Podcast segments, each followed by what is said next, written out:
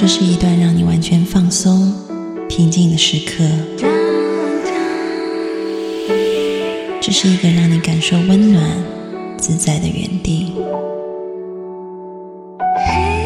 在当下，在这里，你可以真诚的面对自己。我是你的心灵守护者，我是安安老师。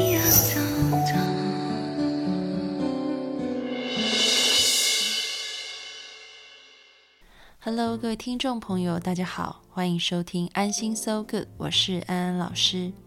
有粉丝写信来问安安老师说：“安安老师，我的家人得了精神病，我该怎么办？”身为精神病患者的家人，真的是一件不容易的事情。这个压力是从很多面向来的，一方面要去承受患者他的一个情绪爆发，然后呢，另外一部分。自己内在又会有很多的担忧和操心，然后还有有很多的亲朋好友可能会指指点点，给你出很多意见，其实莫名的也成为一种压力。另外还有整个社会，嗯，这个目前在中国社会当中，对于心理疾病还是会给他贴上一个比较负面的标签，所以还要去应付这个社会的眼光。所以真的是安安老师想要好好的抱抱你，然后跟你们说辛苦了，真不容易。如果我们亲爱的家人他们生病了，嗯，那作为家人的我们要怎么样可以帮到他们，也可以帮助到自己？啊，我今天会分五个层面来谈。首先呢，第一个层面就是，嗯，一定要让家人去接受专业的治疗。这个专业的治疗包含两个部分，一个部分是所谓的这个精神科医生，他们会用药开药到这个嗯有国家认定的，比如说三甲医院啊，去寻找精神科医生。那另外一部分就是寻找心理咨询师。那么最近呢，也有一些新闻传出来，就是有些人。打着心理咨询师的名号，但事实上呢，做了很多违反这个咨询伦理的事情，伤害到病人，所以我们也要慎选。但是呢，目前中国在心理师的制度上面，啊，不同的单位又有不同的认证，所以一个比较好的方式就是，当你嗯，可能在网上面或者一些手机软件 APP 上面找到了，你觉得嗯几个。还不错的咨询师，以后你把这样子的选择给到帮你家人开药的这个精神科医生，让他去帮你，嗯，看一看，嗯，怎么样的咨询师比较适合？那这样子可能是一个比较好的方式。第二点呢，是针对我们的就是家属，我们要懂得自我调试，这点非常重要。通常我们知道家人患病以后，我们会经历四个阶段啊。第一个阶段就是否认，就是我觉得他应该还好吧，啊，应该没什么太大问题。否认是人很常出现的一种心理防卫机制，嗯。但是呢，随着这个家人的病情可能变严重，这个否认已经起不了作用了，所以呢，就会进入下一个期，叫做愤怒期。这个愤怒就是你可能会。很生气，然后不仅是怪这个病人，然后可能也怪其他的家人，或者是很自责，怪自己，觉得是不是因为某某某，或者是因为我的缘故，才会让他变成这样子的？嗯，那这个是第二个阶段。那么在愤怒期之后呢？嗯，在这种高涨的情绪以后，我们就会啊低落下来，啊可能会有一种。忧郁的感觉会进入到忧郁期，你会觉得很担心，然后没有盼望，然后很烦恼，嗯，然后也不知道未来要怎么办啊，所以就会郁郁寡欢。那么在这前三个阶段，大家也不要觉得非常的不好，因为其实是我们正在酝酿，我们的情绪也在准备要进入第四个阶段。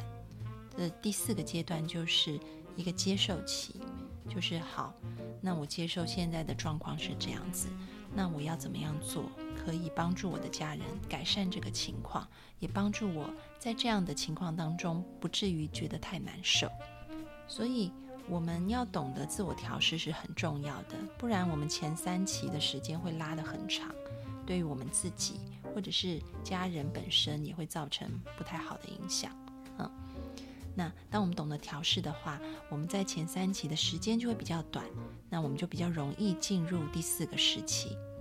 那要怎么样子来调试呢？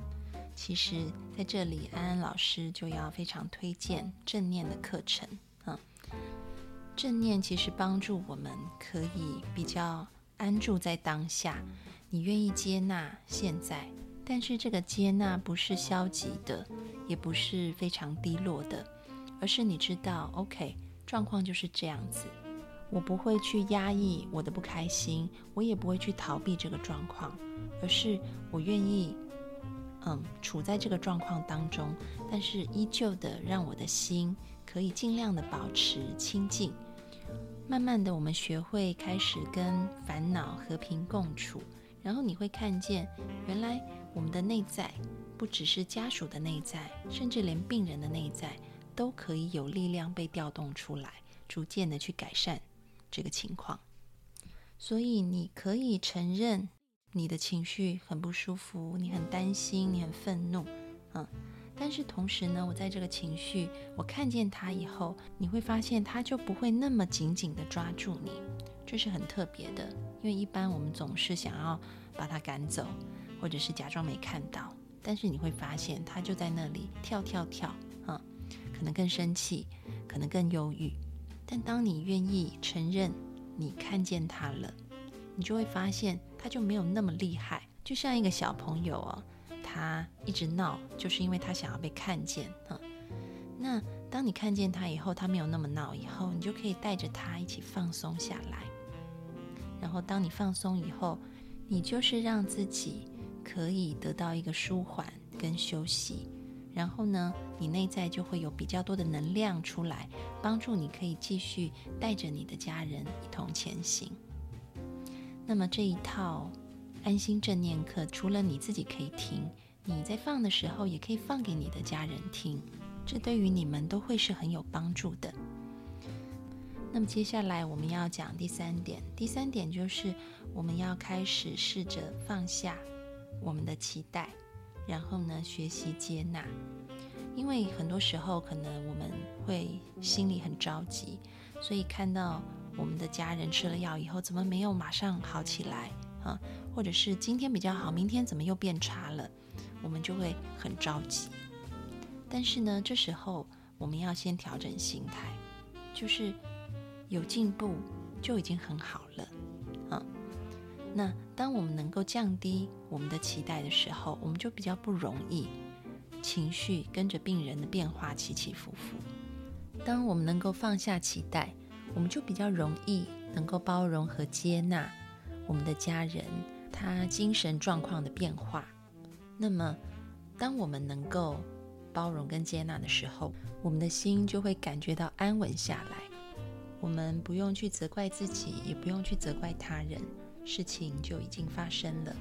那么我们要做的其实就是面对，然后试着去接受它，并且在这个接受的基础上面，看看有什么方法可以去改善的。要怎么样子改善呢？除了我们刚刚说的寻求专业的帮助，我们身为家人也可以做一些事情，那就是我说的第四点：请听、赞美、鼓励。然后尽量不要批评。我们很多人在碰到家人面对这样子的问题的时候，因为心里很着急，想要帮他，所以可能会对他指手画脚的，然后觉得是不是把他骂醒，又或者是会跟他说：“你不要想太多，嗯，然后嗯，尽量阳光一点，正面一点啊，加油等等啊。”当然，我们的用意都是为了他们好。但其实听在他们的耳朵里很刺耳，就达不到一个可以真正帮到他们的功效。前几天安安老师收到一个盲人的听友他的一个呃私信，那他就跟我说，他觉得真的很苦，特别是当他身旁的人告诉他要正向、要乐观、要阳光、加油，嗯，他就越听就觉得越痛苦。因为他说他的痛苦别人都不能感同身受，而讲这些话只会让他觉得，嗯，自己好像离他们越来越远。那安安老师就是在听他，嗯，重复的在说他的这一些非常愤怒的感觉，嗯，那但我也问他，就是在这样子痛苦的情况当中，嗯，你有没有做一些事情是仍然可以？不放弃你未来的梦想的，那么他就跟我分享，他在失明前就很期待可以出国工作。那么他现在仍然在学习语言，啊，所以我们就看到，无论一个在怎么样困境当中的人，也许你都可以在他身上发掘到一些闪光点。所以我就鼓励这一位听众朋友，啊，我说他做的很好，的确他也非常的勇敢。能够在这么样子，嗯，艰苦的环境当中依然不放弃，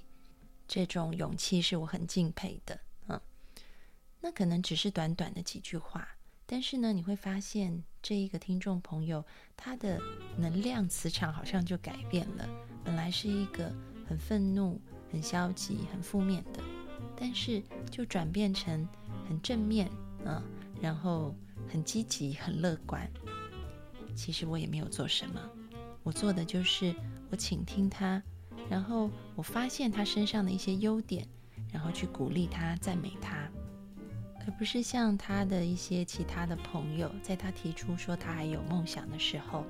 叫他放弃，然后带着一种批判的角度，嗯，就跟他说不要想太多。因此，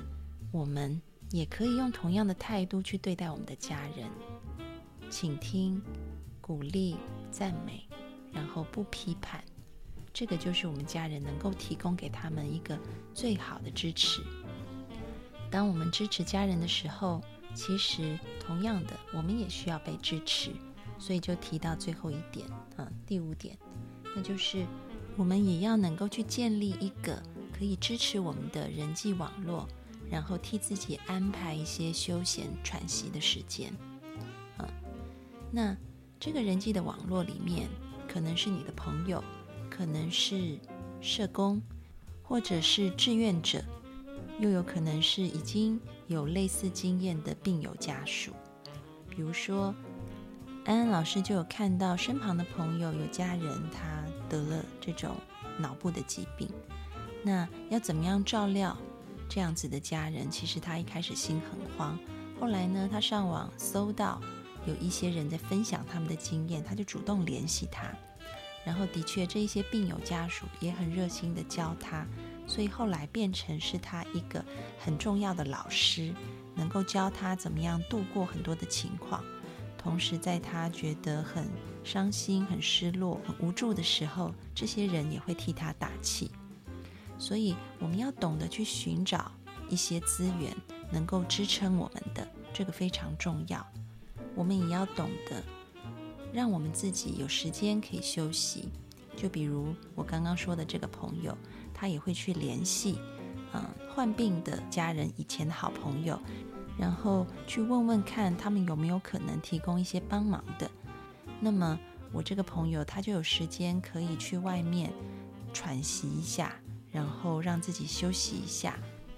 充充电，等到能量恢复以后，再回去照顾他的家人。所以在我们付出去照顾家人的时候，我们同时也要懂得爱自己。所以不要把所有的苦都往心里面吞啊！找人帮忙是非常必要的，这样你们才能够撑起一个互相支持的网络，然后帮到这一个病人，而不是你一个人。最后这个橡皮筋啊，弹性疲乏。因此，懂得寻找社会支持，留时间给自己好好充电。也是身为一个病患家属一定要记得的事情。那么，我们再复习一下以上讲的五点。首先是要寻找专业的医疗，包含精神科医生以及心理咨询师。自我要懂得调试和放松，接受当下的情况，放下期待，学习接纳、包容。然后，对于病患，我们就是尽量的。倾听赞美、鼓励，不批评。另外，对于自己，我们要懂得寻找社会支持，补充自己的能量。安安老师在这里要带着最大的祝福，衷心希望你和家人身心安乐，早日康复。祝福你们！如果你有想要问安安老师的问题，欢迎你加入安安老师的微信公众号，请搜“读心女神安安老师”，里面就有粉丝问答的环节可以提问。我们下次见，拜拜。